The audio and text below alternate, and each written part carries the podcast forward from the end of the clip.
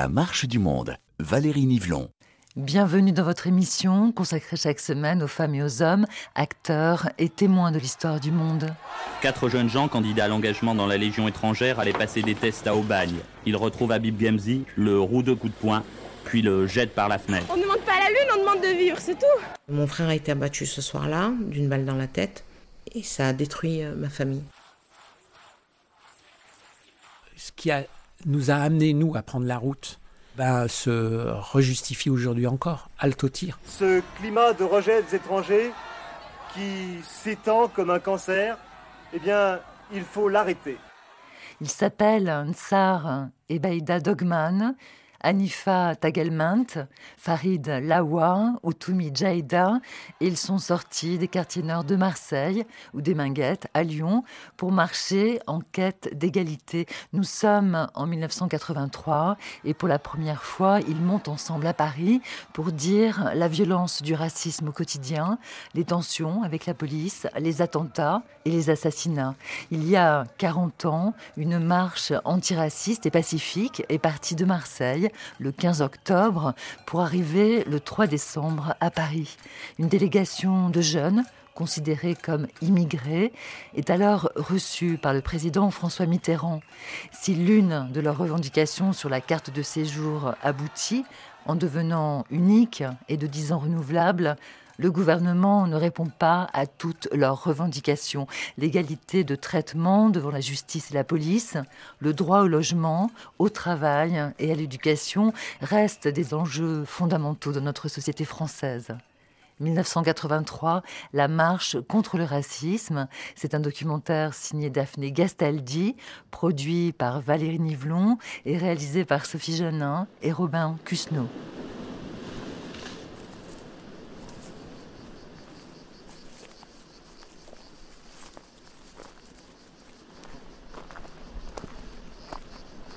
Là, on est arrivé à, l'ancien lieu où se trouvait le centre socioculturel de la Cayolle. Mais c'est de, là aussi où euh, est partie la marche. Ensar Dogman est né en Algérie, arrivé en 1962 à Marseille. Il a grandi avec sa sœur Baïda dans les baraques de la cité de la Cayolle. J'ai participé donc euh, à l'organisation du départ ici euh, de, la marche. Et ils sont partis donc pour faire la route sur Marseille. Donc on a fait, il y avait eu quelques euh, banderoles là. Je me souviens d'une, c'était euh, euh, français, vous êtes en danger de racisme. voilà, je me rappelle de cette banderole. Ça a été fait au social. sinon, il y a la grande banderole bien sûr, avec la date de, départ de la marche et tout du 15 octobre. On est vraiment au sud du sud de, de Marseille. Alors moi je suis Baïda Dogman Zerwal. Et j'ai choisi, après avoir pas mal vadrouillé, eh ben, de vivre ici et de, construire ma maison. Donc on va, se diriger en passant par euh, la Pinède, la colline, la blancheur des, collines des Calanques.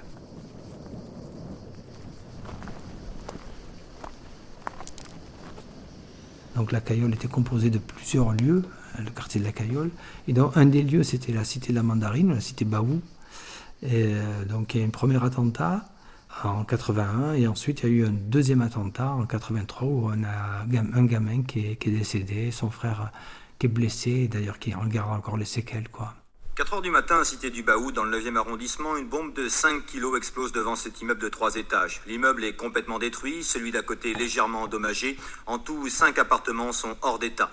Les 34 personnes qui habitaient les appartements ont été relogées, soit par des parents ou des amis, soit par la municipalité. Un seul d'entre eux a été légèrement blessé.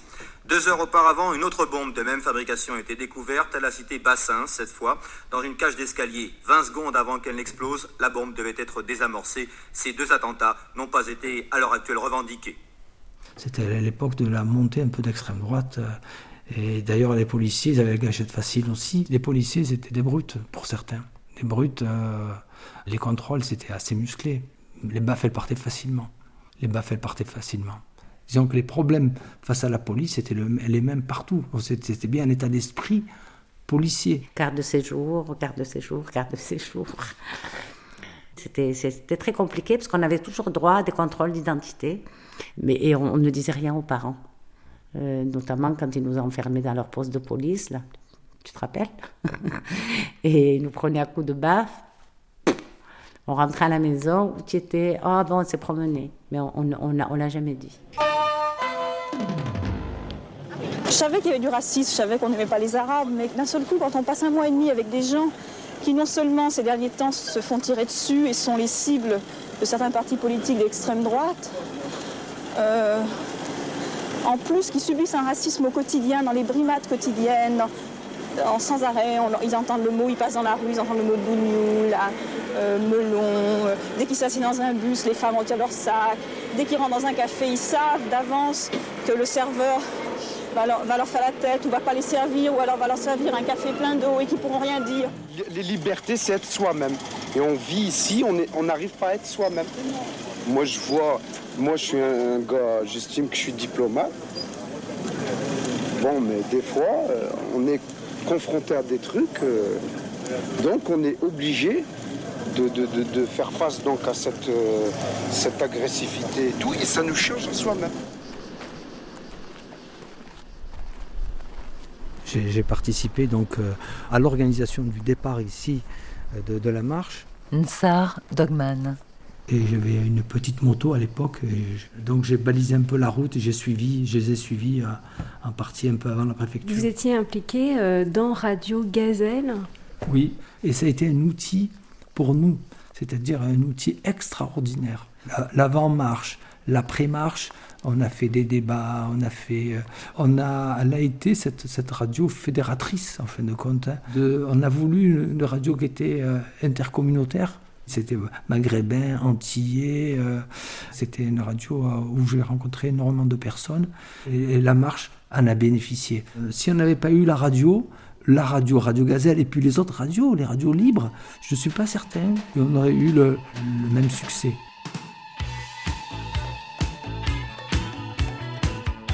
Rachid Ta et son groupe Carte de séjour pour ce titre Roromani, sorti en 1984, un des premiers rock chantés en arabe sur la bande FM.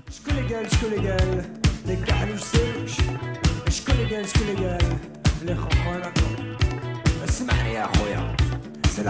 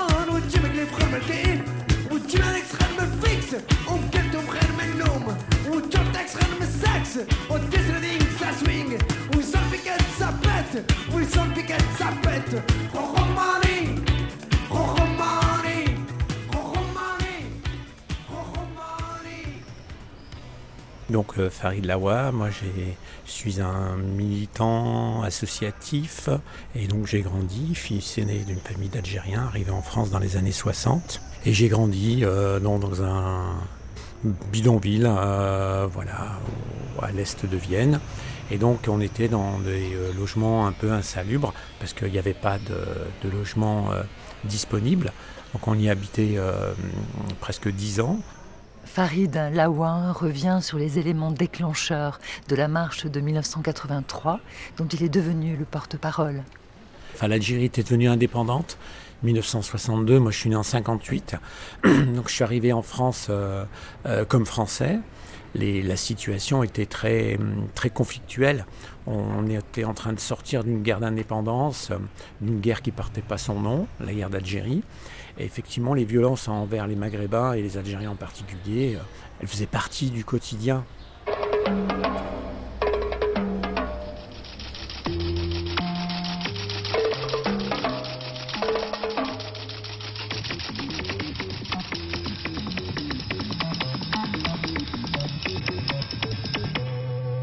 Le quartier des Minguettes à Vénissieux, dans la banlieue de Lyon, est à nouveau en ébullition. De violents incidents ont opposé la nuit dernière deux jeunes maghrébins aux forces de l'ordre. Un policier a été grièvement blessé, ainsi que le porte-parole des jeunes maghrébiens du quartier, Gérard Inet. La nuit dernière, vers 2 heures du matin, les policiers prennent en chasse une voiture conduite par des jeunes gens. Le conducteur a grillé plusieurs feux rouges, au départ donc une poursuite classique. Mais à partir de là, les policiers et les jeunes des Minguettes n'ont plus du tout la même version. Il y avait des émeutes dans les années 80, 81, 82, 83, des émeutes qui atteignent un certain paroxysme en 1983, où là c'est vraiment de la confrontation euh, directe entre les jeunes des quartiers euh, et euh, les représentants de l'État, la police. Et lors d'émeutes, en tout cas de, de, rodéo, ce qu'ils appelaient les rodéos urbains, au pied de, de Tours de Montmousseau, il y a une altercation, il y a un maître chien qui est en opération et euh, lâche son chien euh, sur euh, un jeune adolescent. Et Toumi Jeja donc intervient et le maître chien dégaine son arme et tire. Toumi passe à, côté de la mort.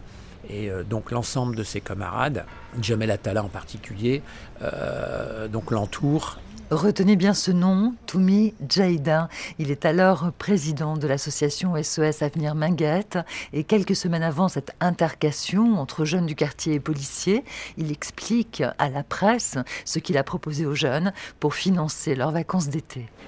Qu'est-ce qu'ils font là les jeunes euh, avec ces travaux? Ça, aboutit à quoi? Eh ben, on a commencé à, faire une récupération parce que une tour c'est fait de beaucoup de choses. Hein que ça soit cuivre, ce qui est ferraille, que ça soit bois. Alors on récupère tout ça et on y revend à des casseurs. Ça leur fait un peu d'argent pour cet été. Qu'est-ce qu'ils vont en faire de cet argent? Eh ben, notre projet à nous là, c'est les envoyer en camp, au bord d'un lac pendant deux mois, c'est-à-dire. Pendant les vacances d'été? Oui. C'est-à-dire, ça serait pas comme l'été précédent, ça serait pas les autres qui paieraient les vacances aux jeunes. Bah non. Là, ils gagnent leurs vacances. Eux-mêmes. Eux-mêmes. Lorsque Toumi Jaida se fait tirer dessus par un policier quelques semaines plus tard, c'est sous les yeux de ses camarades. Donc l'ensemble de ses camarades, Jamel Attala en particulier, euh, donc l'entoure avec Christian Delorme et Jean Costil qui étaient euh, animateurs de la CIMAD à Lyon. Qui sont des hommes d'église euh, impliqués à la CIMAD pour défendre les personnes réfugiées ou en migration et euh, décide bah, de, trouver une solution à la désescalade concernant cette montée en puissance de la violence. Et donc ils, décident de lancer une idée qu'ils avaient déjà en tête d'une marche euh, pacifique. Ce climat de rejet des étrangers qui s'étend comme un cancer, eh bien, il faut l'arrêter. La voix du prêtre Christian Delorme. Et puisque les grandes organisations, manifestement, hésitent à se lancer dans une campagne d'envergure, eh bien nous, nous allons prendre la route, comme d'autres avant nous l'ont prise, ces Noirs américains ou ces Indiens vus dans le film de Gandhi, ou encore ces paysans du Larzac, nous allons prendre la route pour essayer de rejoindre tous ceux qui refusent une société rejetant les communautés d'origine étrangère. Farid vous êtes devenu au fur et à mesure porte-parole de la marche en 1983. Quand les avez-vous rejoints au départ? J'étais à l'époque déjà membre de la FASTI, euh, Fédération des associations de solidarité avec les travailleurs immigrés. Et j'étais parti en reportage photo euh, euh, à la rencontre des jeunes de Vénissieux qui avaient lancé une initiative de la marche pour l'égalité. Et moi, j'ai rejoint la marche à Valence. Je connaissais déjà Vaux-en-Velin, je connaissais la Duchère. Et c'est comme ça que j'ai rencontré Toumi, Jamel, Farouk, Farid, des marcheurs de l'association SOS Avenir Minguette qui sont à l'initiative de la marche pour l'égalité contre le racisme, qui avait un autre slogan très très fort, parce que c'était ce qui les portait au départ, c'était Alto Tir, contre les violences policières et sécuritaires, puisque à l'époque il y avait beaucoup d'agressions euh, vis-à-vis des travailleurs immigrés. Il y avait euh, beaucoup, beaucoup, beaucoup de, jeunes gens et de jeunes filles qui étaient euh, tabassés et parfois tirés comme des lapins.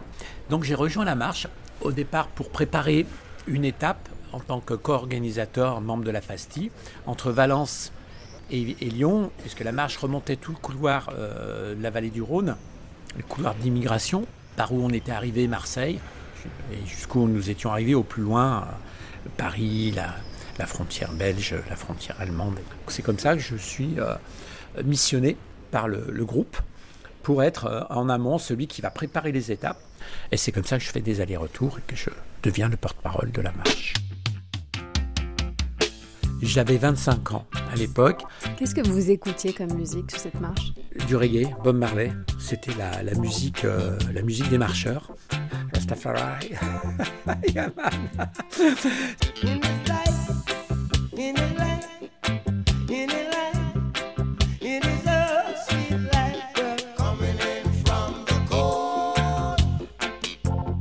Ce qui nous a reliés, on n'en avait pas conscience au départ, mais c'était un destin commun euh, des origines communes, des origines sociales, des origines euh, dans nos histoires de migration. Euh, nos parents avaient traversé des continents, avaient traversé des mers, et on s'était retrouvés, on s'est tous retrouvés dans des quartiers populaires, parfois des quartiers laissés à l'abandon, des taudis, des, voilà, et une envie, une envie de vivre, une envie d'espérance. C'est ça qui nous reliait tous. Et je crois que l'initiative et l'idée de la marche a été une sorte de lueur, d'espoir, de les choses peuvent changer. Qu'est-ce qui s'est passé pendant la marche qui a changé la donne? C'est surtout après la mort d'Abim Grimsey que les choses ont changé.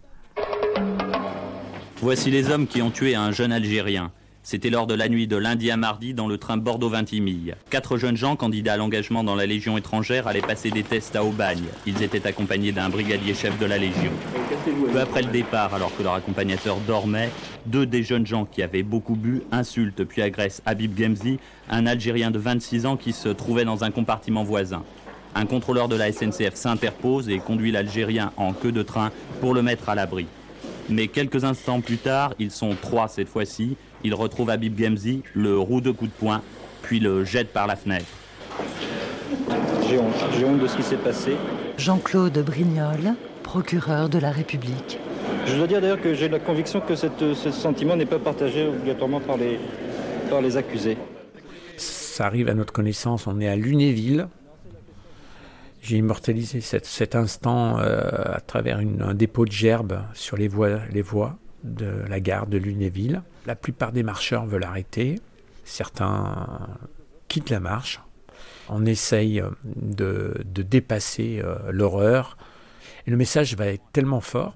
Et c'est pour ça que je pense que la marche a réussi, mais elle a, eu, elle a payé le prix du sang. C'est que tout de suite après euh, ce drame, on voit très vite arriver euh, des représentants de l'État. Ça commence par la visite de Georgina Dufoy à Strasbourg, Jacques Lang, Edmond Maire, Monseigneur Lustigier. Donc il y a toute une série de, représentants, de symboles forts de l'État, en tout cas des rouages de l'État, qui viennent à notre rencontre et qui nous encouragent et qui nous soutiennent. C'est un truc de dingue, quoi. On se retrouve, euh, là on change d'échelle quand vous jetez un petit caillou, ça fait des petits cercles concentriques qui vont s'agrandir, s'agrandir, s'agrandir, s'agrandir. Bah, ça a été ça. Nous sommes des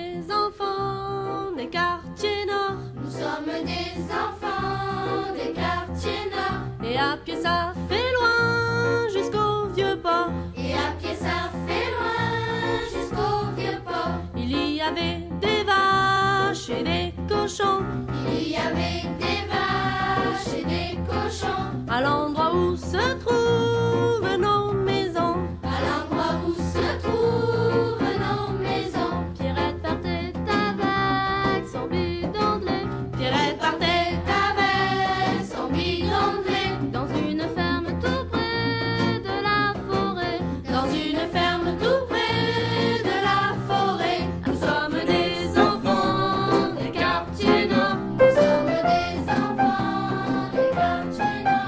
à pied ça fait loin jusqu'au vieux port. Je m'appelle Daniel Baum, je suis professeur d'éducation musicale à la retraite et auteur-compositeur. Ça fait quelques jours que vous fouillez dans vos archives pour vous rappeler d'une histoire, celle de la marche pour l'égalité contre le racisme. C'était en 1983. Oui, va parler, euh, voilà, j'ai de la matière. Je n'ai pas participé à la marche, mais il se trouve que, euh, professeur de musique dans le collège euh, Albert Camus de Marseille. Euh, Dans ce disque des ce 33 tours, eh bien, on, a fait tout un projet d'écriture de chansons, enfin pr- pratiquement tout le collège. Les enfants des quartiers nord brisent la glace, c'est le titre du disque. La pochette était superbe, elle représente une, une ala- en gros plan une alarme qui se déclenche. Au dos, dans, le, dans la vitre de l'alarme, on voit les photos de tous ces enfants qui ont participé au disque. Et pour moi, c'est très émouvant de revoir tous ces visages. On dit que c'est un quartier mal fréquenté. On dit que c'est un quartier mal fréquenté. C'est rempli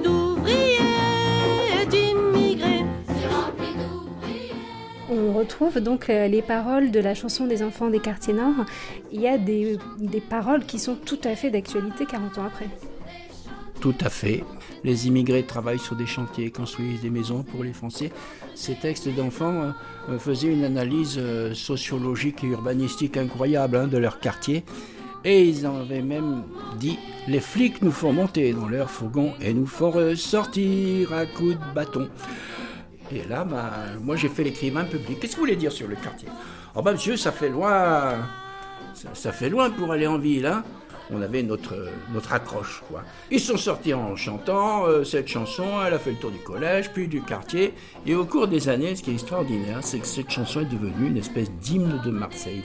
Et en particulier, ceux qui ont fait la marche la connaissaient. Donc ça, c'est, ça prouve ce pourquoi j'agis et je me bats un peu. C'est euh, avec mes convictions humanistes et de, d'éducation populaire, c'est que pourquoi on ne pourrait pas travailler pour la réappropriation de la chanson et croire au pouvoir de la musique et de la chanson. La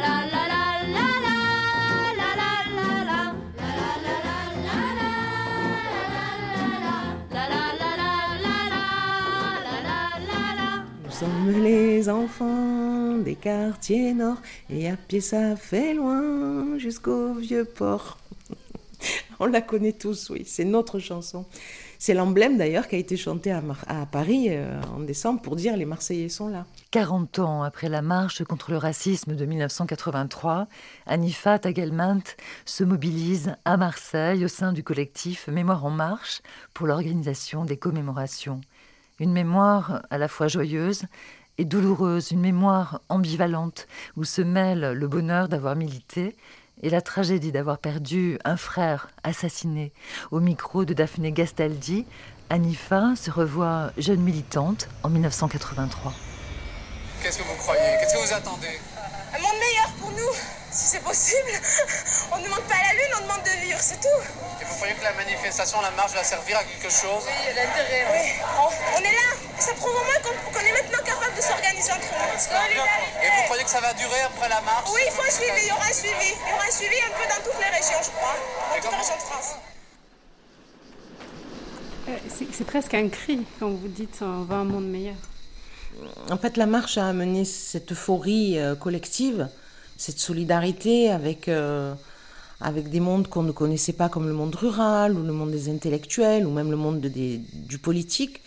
Et donc oui, c'est un cri du cœur, un monde meilleur. euh, et j'ai envie de dire malheureusement aujourd'hui aussi, on attend toujours un monde meilleur. C'est vous sur la vidéo? Ça vous fait quoi de vous revoir?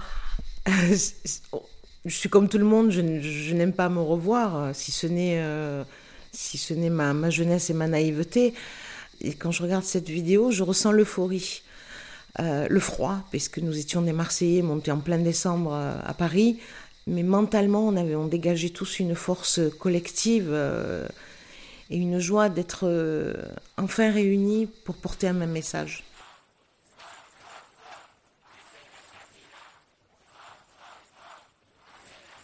Fatima, Yamina et moi étions trois, trois militantes qui avons démarré en 1980, euh, pour Yamina peut-être un peu avant. Et ensuite, on a beaucoup travaillé à soutenir les familles euh, de la région euh, qui à chaque fois perdaient un fils et se retrouvaient donc face à une justice totalement opaque, totalement close pour eux. Et donc toutes les trois, on a été très investis dans la préparation et l'organisation de la marche. puisque je rappelle qu'il n'y a pas de marcheurs marseillais, de marcheurs permanents marseillais. C'est d'ici que Louardi Ben Mohamed est parti. Il était 22 heures samedi soir. Il quitte la cité des Flamands dans le 14e arrondissement de Marseille. Trois amis dans une voiture l'attendent. Quelques centaines de mètres plus loin, il sera tué par un CRS. Il y avait l'autre CRS qui est venu dans- vers mon frère en premier. Il a, avec son fusil, il a braqué, il lui a dit euh, Moi j'ai la gâchette facile. Il a dit Attention, moi j'ai la gâchette facile, moi. Puis après il est parti vers euh, le jeune euh, Ben Mohamed. Et avant ça, il, a- il avait fouillé, il n'y avait rien trouvé dessus. Et à quel moment a-t-il tiré? Après, dès, dès que le chef m'avait dit que je pouvais repartir, je suis monté dans la voiture et j'attends des coups de feu.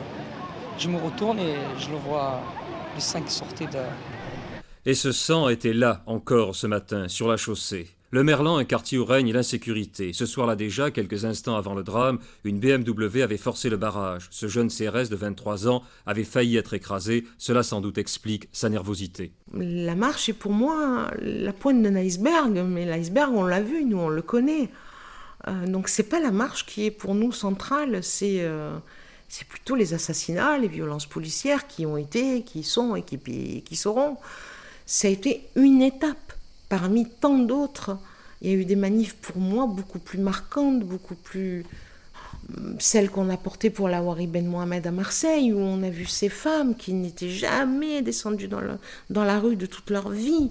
La marche a été médiatisée, mais elle ne m'a pas construite ni dans mon militantisme ni dans ma pensée. C'est une étape. Et pourtant, cette marche, c'est devenu le symbole. Et c'est ça qui permet de raconter l'histoire, d'après vous?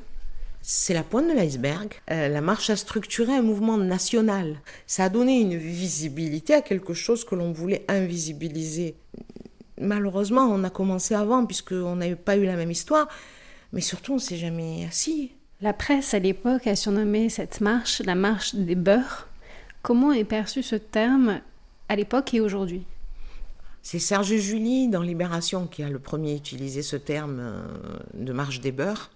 À aucun moment ça a été la marche pour l'égalité des droits et contre le racisme, qui est le nom véritable de la marche. Ce diminutif euh, peut se comprendre à Paris où il parle en verlan, mais pour nous Marseillais, c'est une insulte suprême, euh, comme si le mot arabe, puisque c'est cela que signifie beurre, n'était pas un mot noble, n'était pas un mot euh, qui s'apparente à une civilisation, qui a aussi été une civilisation des Lumières, qui a beaucoup apporté. Comment vous avez euh, transmis l'histoire de la marche, l'histoire de, ces violences racistes euh, à votre famille Est-ce que dans votre famille il y a un tabou ou est-ce que vous arrivez à en parler?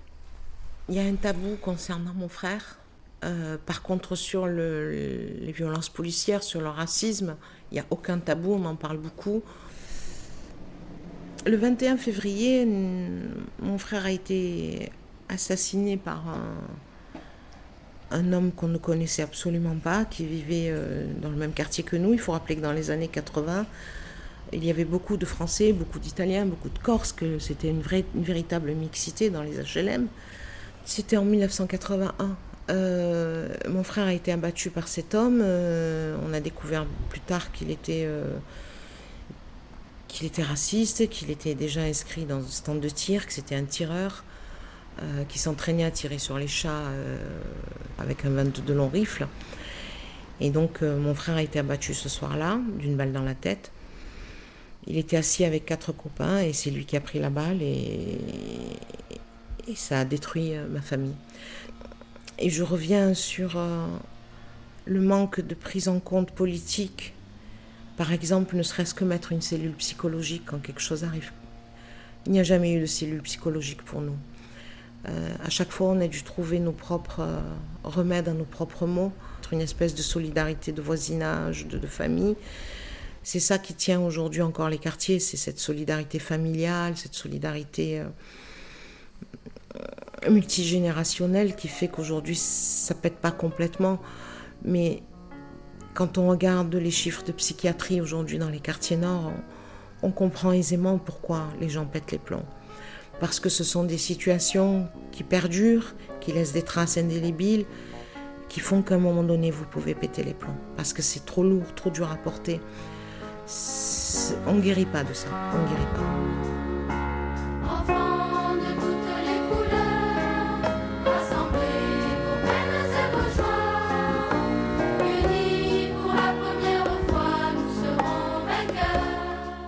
Et donc les gens subissent les gamins grandissent aussi avec cette vision du flic surarmé qui débarque jusque dans ton bloc. Et donc l'image est écornée, elle est abîmée, elle est, vraiment abîmée. La police de proximité, on a déjà essayé. Ça pourrait, je dis bien ça pourrait, ça pourrait un petit peu participer à, à redorer, si on peut redorer quelque chose de déchiré. Mais c'est pas la, la, la, solution miracle. La solution miracle, c'est l'école, c'est les le tissu associatif, c'est le centre social qui redevienne central, euh, c'est remettre, ne pas avoir peur de mettre de l'argent pour que ces gamins sortent de leur cité.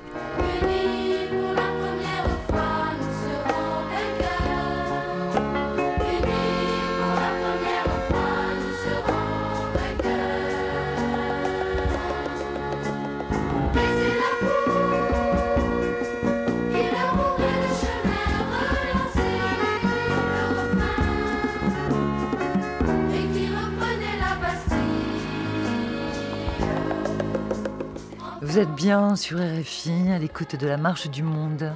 40 ans après la marche pour l'égalité et contre le racisme, Daphné Gastaldi est allée à la rencontre des acteurs et des témoins de cette histoire, marqueur important de l'histoire de l'immigration, constitutive de notre histoire de France.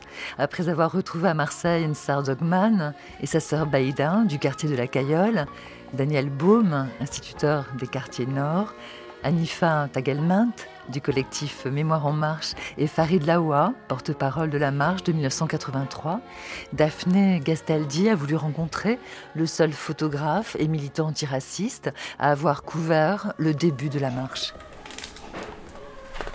Donc Pierre Siot, photographe euh, de presse depuis une quarantaine d'années, et le 15 octobre 83, j'ai été euh, le seul photographe euh, professionnel à être sur place pour le départ de la marche à la Cayolle à Marseille.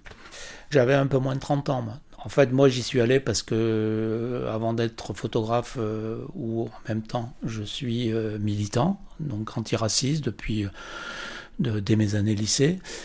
Et donc, j'étais en contact avec le MRAP à l'époque, et puis les jeunes qui allaient soutenir le départ de cette marche à Marseille. Et j'étais aussi au courant ben, de ce projet de marche, en particulier avec le journal Sans Frontières. Donc euh, je suis allé euh, prendre les photos. On n'était pas très nombreux à la caillole euh, au départ.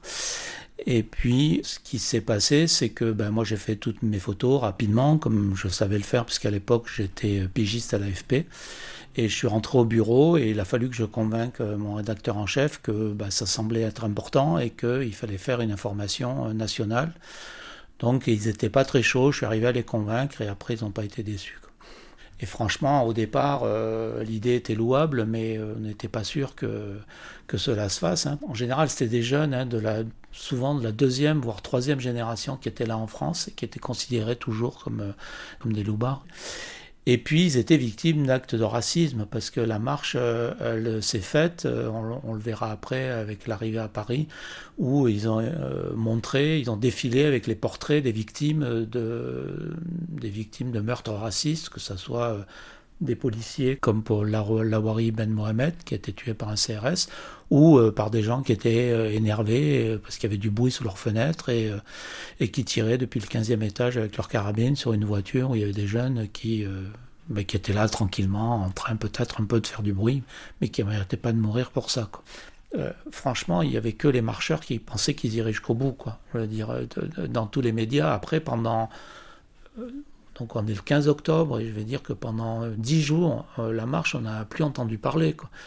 Dire, alors euh, moi j'en entendais parler parce que j'étais sur des, des réseaux militants, euh, notamment avec le journal Sans Frontières qui lui a suivi la marche euh, depuis le début, mais il n'avait pas les moyens de mettre un photographe euh, à disposition. Donc c'était des, il prenait des informations chez les militants et les différents relais qu'ils avaient dans les différentes villes.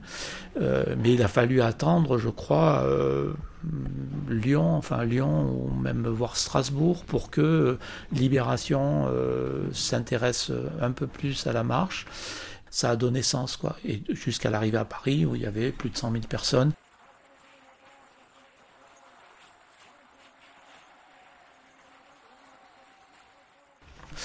Et donc après, on passe à Paris.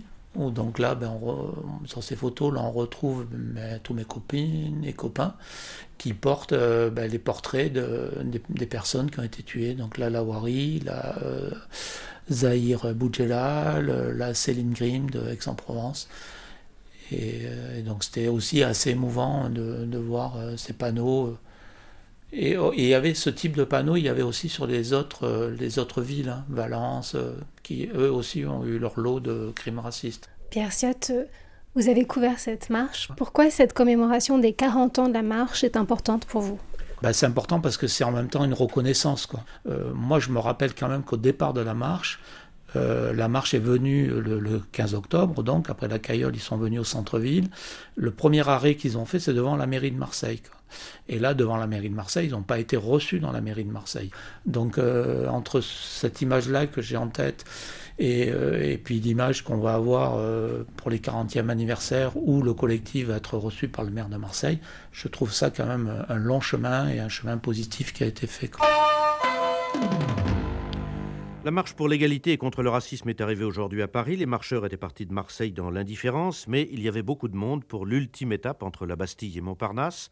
32 jeunes gens et jeunes filles rassemblés sous une banderole et suivis par des milliers d'amis. Puis tout à l'heure, une délégation de huit membres reçue pendant trois quarts d'heure à l'Élysée par le président Mitterrand. Écoutez ce que disait à sa sortie de l'Élysée le jeune homme qui fut à l'origine de cette marche, Toumi Djadja. D'abord, euh, euh, il a suivi la marche depuis le début. Cette marche, euh, c'est certain qu'on lançait un message de paix, un message pour l'égalité.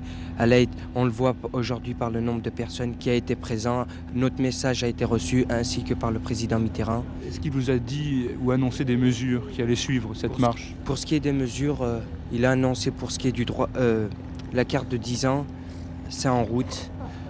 pour ce qui est des jeunes qui ont été assassinés ces dernières années, il y allait avoir par monsieur Badinter euh, des prises de position. On a parlé de, de ce que je viens de vous dire et, c'est en bonne voie.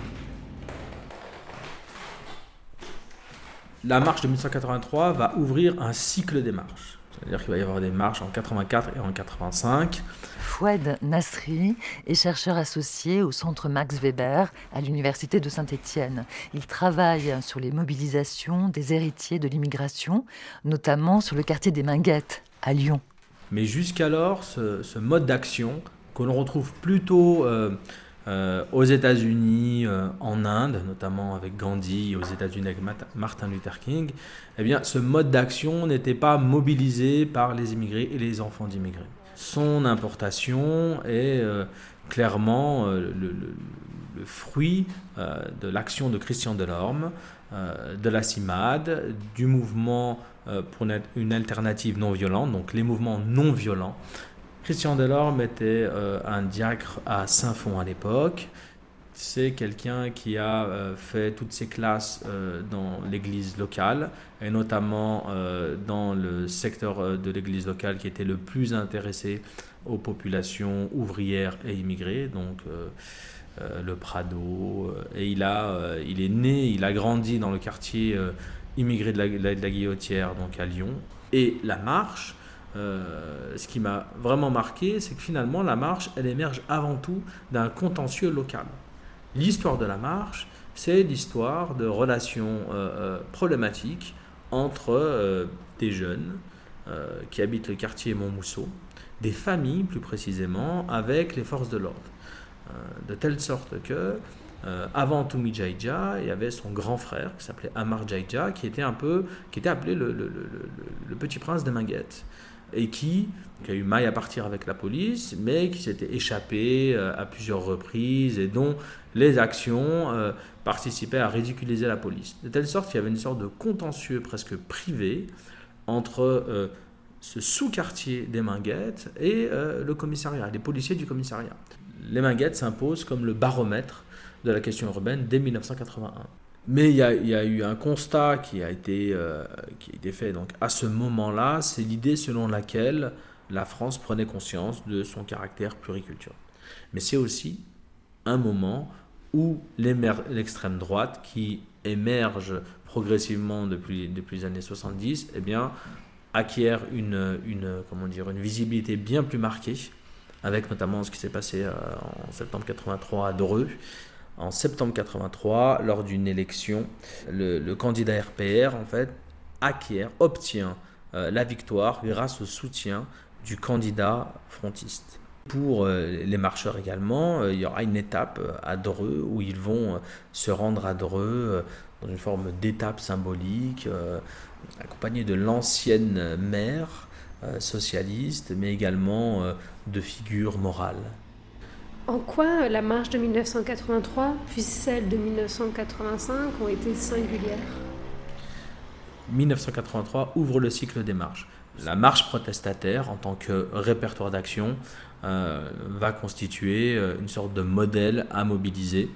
On parle aussi du fait qu'elle a été avortée, récupérée, dans les années suivantes. Est-ce que vous pouvez nous expliquer ce qui s'est passé? Alors, il y a tout un discours autour de la récupération de la marche. Le discours dominant consiste à dire que euh, SOS Racisme a récupéré la marche euh, pour, euh, pour acquérir une, posture nationale euh, et finalement récupérer le capital politique de la marche. Bien entendu, c'est toujours beaucoup plus complexe que cela, euh, même si euh, il est clair qu'SOS Racisme a tenté de, euh, de s'accaparer le capital politique de la marche. Toujours est-il qu'au moment où les marcheurs arrivent à Paris, on est un peu dans une forme d'incertitude, dans le sens où la question qui va se poser, c'est qu'est-ce qu'on fait ensuite? Mais l'une des difficultés majeures, c'est au fond, ce sont des associations euh, qui sont plutôt fragiles, qui sont récentes pour la plupart, qui fonctionnent, comme le disait l'un des militants, euh, sur les organismes de jeunes de 20 ans. Et donc c'est un moment où euh, finalement le capital de la marche est disponible et il n'y a pas d'acteurs suffisamment forts pour pouvoir en, capter une partie de l'héritage. Les, seules marches protestataires qui ont fonctionné, c'est-à-dire qui ont permis de, de, faire bouger les lignes, c'est souvent des marches protestataires qui sont organisées par des associations qui étaient déjà solides. Les, marches organisées par Martin Luther King ou Gandhi s'inscrivaient dans un combat beaucoup plus large et venaient ponctuer une mobilisation. En fait, l'une des difficultés, c'est que euh, ces luttes, ça nécessite de s'attaquer à des institutions puissantes que sont la police et la justice. D'ailleurs, le, jour de l'arrivée de la marche, euh, les syndicats de police avaient euh, demandé à François Mitterrand de les recevoir euh, dans une sorte de dans une sorte d'opposition, de, jeu de miroir inversé avec la réception des marcheurs.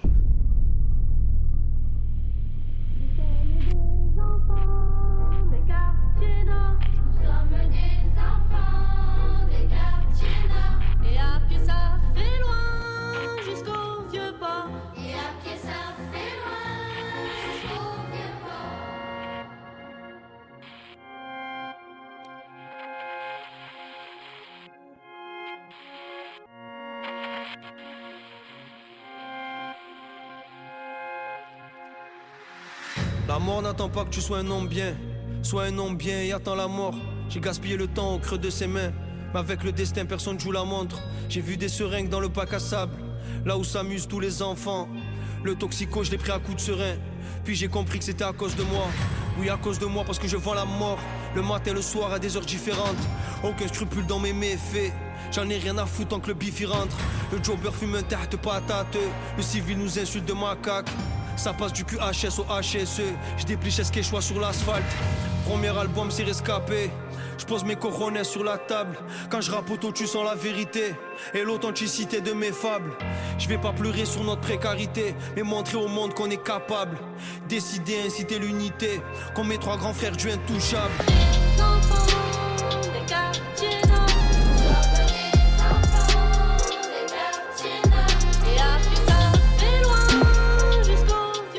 1983-2023, 40 ans après la marche pour l'égalité et contre le racisme, les habitants des quartiers se sont toujours aussi délaissés. Lors de l'été 2023 à Nanterre, une marche blanche s'organise pour dénoncer la mort de Naël Merzouk, mortellement blessé par le tir d'un policier après un refus d'obtempérer dans le cadre d'un contrôle routier. La foule est compacte, immense, Une marche blanche avec pour mot d'ordre Justice pour Naël. Plus jamais ça. Le petit, il est parti pour rien.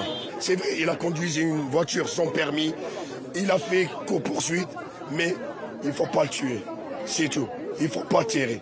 Il y a des proches, des élus, des habitants du quartier.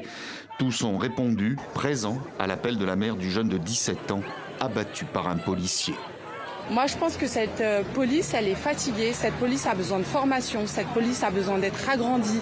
Euh, ils sont à bout. Ça, ça, ça amplifie ces bavures. Et au sein même de cette police, il y a du racisme.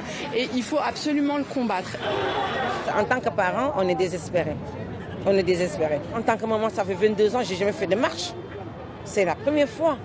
Regarde aujourd'hui, tout le monde est là. C'est pour ça que je suis là. Je soutiens la famille parce que c'est pas normal quand même. La police n'a pas tous les droits hein, quand même, franchement. Dans les quartiers, dans les quartiers sensibles, on a beaucoup de bavures policières. Ça fait la peine. Mais on appelle au calme. Maintenant, ça devient comme les États-Unis et c'est vraiment dommage. Hein. J'ai mal à, à cette France-là parce que j'ai pas connu cette France-là. Ce qui a, nous a amené, nous, à prendre la route et à lancer un cri, un cri de colère et un cri euh, euh, pour dire halte au tir, parce que c'est un des slogans de la marche de 1983, euh, ben, se rejustifie aujourd'hui encore. Halte au tir. Farid Lawa, porte-parole de la marche en 1983. Alors je dirais que alors la, la, la, la mort du, du, jeune Naël, et, et c'est pas le, la seule. Arrêtons arrêtons, arrêtons cette logique, arrêtons cette façon d'organiser, euh, la, police en France. Euh, arrêtons, arrêtons. Il faut revisiter complètement le schéma du maintien de l'ordre. Arrêtons cette façon de faire euh, les contrôles. Arrêtons, arrêtons, arrêtons. La police, comme la justice et comme les, les, les, familles les habitants des quartiers populaires, ont besoin d'aide. Ont besoin de.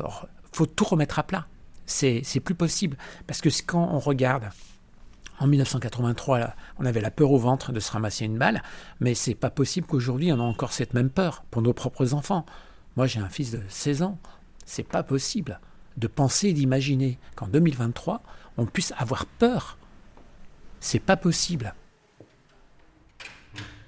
Ainsi s'achève ce nouvel épisode de la Marche du Monde 1983, la marche pour l'égalité et contre le racisme. C'était un documentaire signé Daphné Gastaldi, réalisé par Sophie Janin et Robin Cusneau, produit par Valérie Nivelon avec les archives de l'INA. Un grand merci à Ansar Dogman et à sa sœur Baïda, à Daniel Baum, à Anifa Tegelmant, à Farid Lawa, à Pierre Siot et Foued Nasri. Plus d'infos et contacts sur notre page La Marche du Monde sur Internet. Exprimez-vous sur nos réseaux sociaux, podcastés. Cette émission, c'est la vôtre.